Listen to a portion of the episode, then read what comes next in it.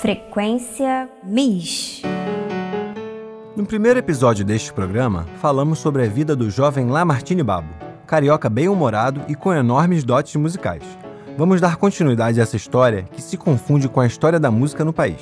Eu sou Aline Soares, responsável pelo setor educativo do MIS. Eu sou Pedro Dias, responsável pelo setor sonoro. Esse é o Frequência MIS. Com os primeiros sucessos como versionista e compositor para o teatro, Lamartine trilhava pouco a pouco seu caminho para o rádio. A tecnologia seria o principal meio de comunicação a integrar o país, a partir da década de 1920. Vamos ouvir mais um trecho do programa Caricaturas, de 20 de outubro de 1947, falando agora sobre a sua chegada às primeiras emissoras de rádio na época. A época era de revistas teatrais e ele marcara sucesso. A moda era ser jornalista e ele vadiava em variadas sessões de vários jornais cariocas. E quando o rádio começou a pronunciar as primeiras palavras, ele estava lá. No programa da Marinque Veiga desta noite, teremos Gastão Formente, Patrício Teixeira, Chico Viola, Carme Miranda e Lamartine Babo. O negócio é o seguinte, Ari Barroso. Nós podemos fazer música de parceria e trabalhar essa música em todas as estações de rádio. Trabalhar? Hum. Mas eu não entendo o que você quer dizer. Pois é, trabalhar. Uma noite a gente vai numa estação e canta música. Na outra, a mesma música. Numa festa, a mesma música. Num dancing, a mesma música. Ah, entendi. Mas temos que andar com uma cantora no bolso. No caso, seria Elisinha Coelho. Ora, Lamartine, ninguém vai sujeitar a um plano desse. Mas não precisa cantora. Eu mesmo canto. Você? Sim.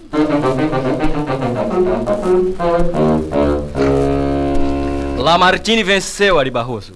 E de parceria com o autor da aquarela, escreveu uma música que foi um sucesso indescritível em todo o Brasil. Vocês lembram que falamos do bando de tangarás no primeiro programa? Então, Lamartine se considerava um tangará reserva. E assim como Ari Barroso, tiveram composições em parcerias com o conjunto. A primeira participação de Lamartine no rádio foi ao lado deste time de peso. Como descrito em sua biografia, o próprio Lamartine declarou em algumas entrevistas ao longo da sua vida que sua estreia no rádio deu-se na Rádio Educadora, a PRAC, em um programa da Casa do Disco, situada à Rua Chile, número 29, e radiação que contou com a presença do Bando de Tangarás, Almirante, Noel Rosa, João de Barro, Álvaro Miranda e Henrique Brito, tendo Ari Barroso ao piano. A música interpretada por Lamartine naquela oportunidade foi No Rancho Fundo.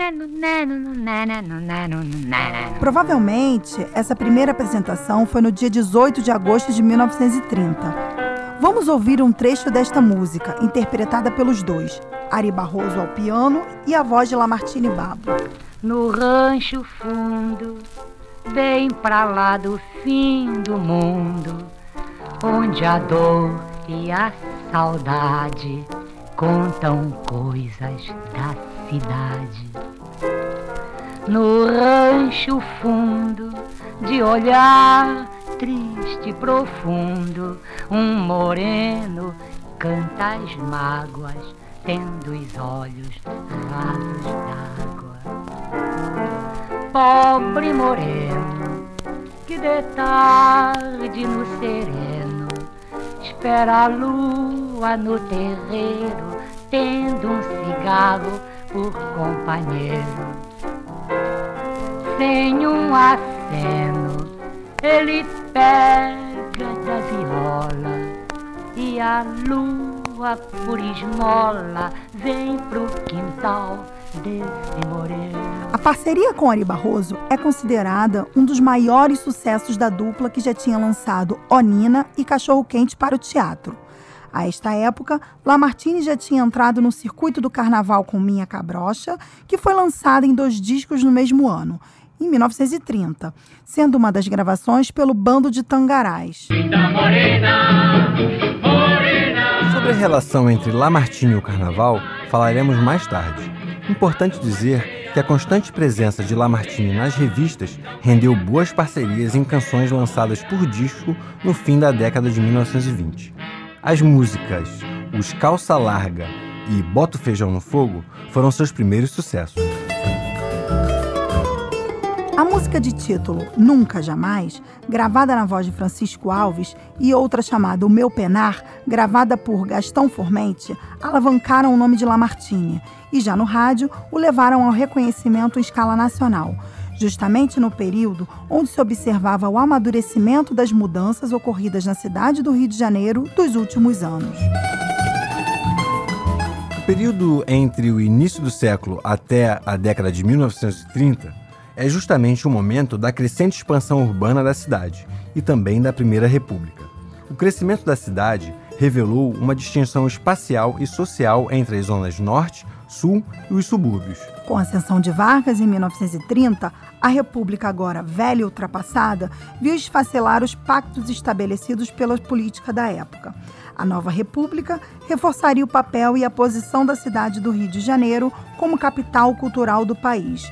O Rio passaria então de capital política a expressar e a ser o espelho para a nacionalidade que se manifestava por meio do samba e do carnaval, entendidos como um símbolo da cultura nacional.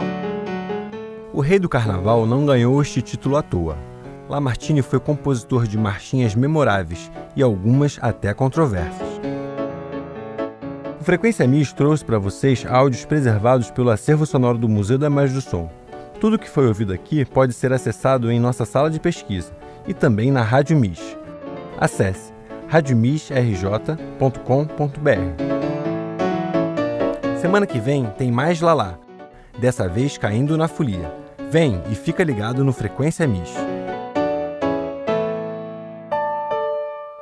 Frequência MIS.